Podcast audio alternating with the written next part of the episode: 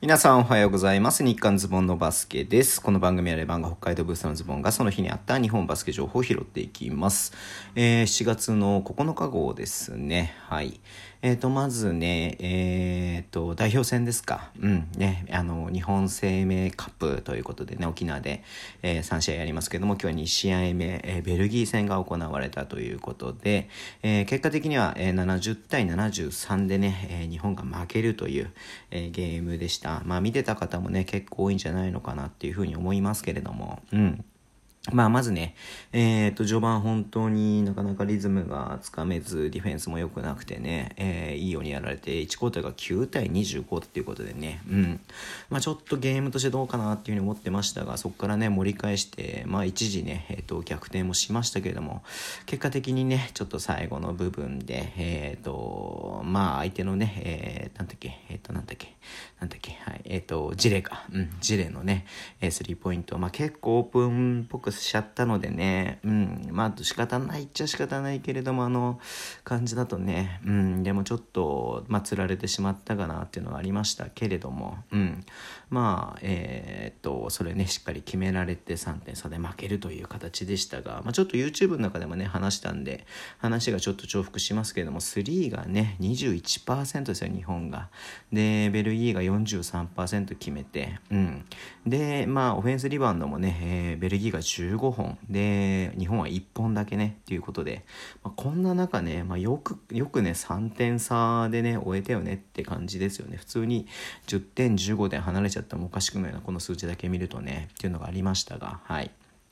まあ、ベルギーのフリースローが少なかったりとか、まあ、そのフリースローも全然入んなかったりとかねしてそういった部分に助けられた部分ありましたけれども、うん、でもなんかねこうベルギーの、まあ、途中からショットが入んなくなったりした時間もねあったりとか、うん。まあ、うまくねディフェンスが機能してるなっていう部分も間違いなくありましたんで、まあ、ただね、まあ、要所要所で、まあ、そういうねゴール下だったりとか弱さみたいなのとかねあったなっていうふうには見れるので、うん、まあまあまあまあまあまあ負け惜しみじゃないけれどもあくまでねこれは本当に、えー勝つことよりかはまあいろいろと試したりとかね、うん、することのがすごく大事な試合でしたので、うん。まあ、そういった意味でもねまあいろいろと経験できたんじゃないのかなと思います。ちょっと張本選手がね相手の肘が入っちゃったのかな。ちょっとなんか顔が腫れてるような感じもあったので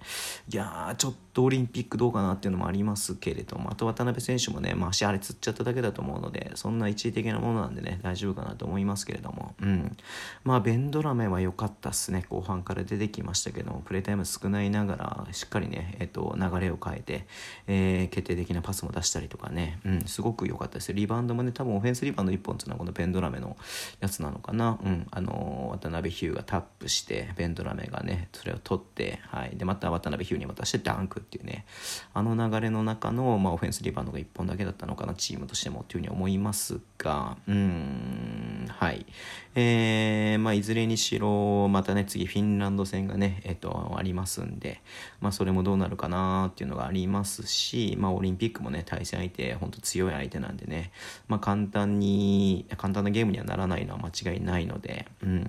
まあ、そういった部分でね、えー、とこの後まあでも多くの人がね、まあ、地上波で生中継してるゴールデンの時間帯ねしかも金曜のね、えー時間帯にやってるっていうのは本当にすごいことだなっていうふうに思いますんで、うん、まあねえっ、と何？オリンピックに向けてもうひと踏ん張りね頑張ってほしいなっていうふうに思っています。はい、で、えー、と B の方ですけれども、えー、と大阪エベッサね竹内ジョージ選手獲得ということでいやこれはねまあちょっとなんかちらっと噂とかで聞いていたので、まあ、びっくりはしなかったですけれども、うん、でも大阪かっていう感じがありますよね。うん、まあジョージみたいな日本人ビッグマンはどこのチームも欲しかっただろうなっていうふうには思いますんで、うん、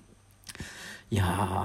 ー、なんて言うんだろうね。うんと、まあ、大阪がね、まあ、今シーズンは、あ、昨シーズンね、まあ、えっ、と、CS ではああいう形でしたけれども、まあ、レギュラーシーズン通して、まあ、コンスタントにね、まあ、強さを見せていたので、まあ、今シーズンまたちょっとね、チームがガラッと変わる部分があるなというふうには思ってはいたんですけれども、またここにね、竹内ジョージ変わると、だいぶちょっと違う感じになるかなというふうには思いますんで、はい。えー、楽しみだなーっていうのはありますね。はい。えー、まあ、大体もうこれでビッグネネームの、え、移籍はある程度決まっちゃったかなっていう感じがするので、うん。えっ、とね、またこれでシーズンに向けて1、チームもね、いろいろ動いていくと思いますし、まあ、今年はね、オリンピックっていうのもあって、アジアカップもね、ありますんで、はい。まあ、話題はいろいろとあるかなっていうのは思いますけれども、えっ、とね、まあ、YouTube も引き続きやっていきますんで、はい。ぜひね、ご覧いただけると嬉しいです。はい。えー、Twitter でも情報を発信します。ぜひフォローお願いします。YouTube 毎日配信しています。えー、ポッドキャストね、えっ、ー、と、毎週配信しています。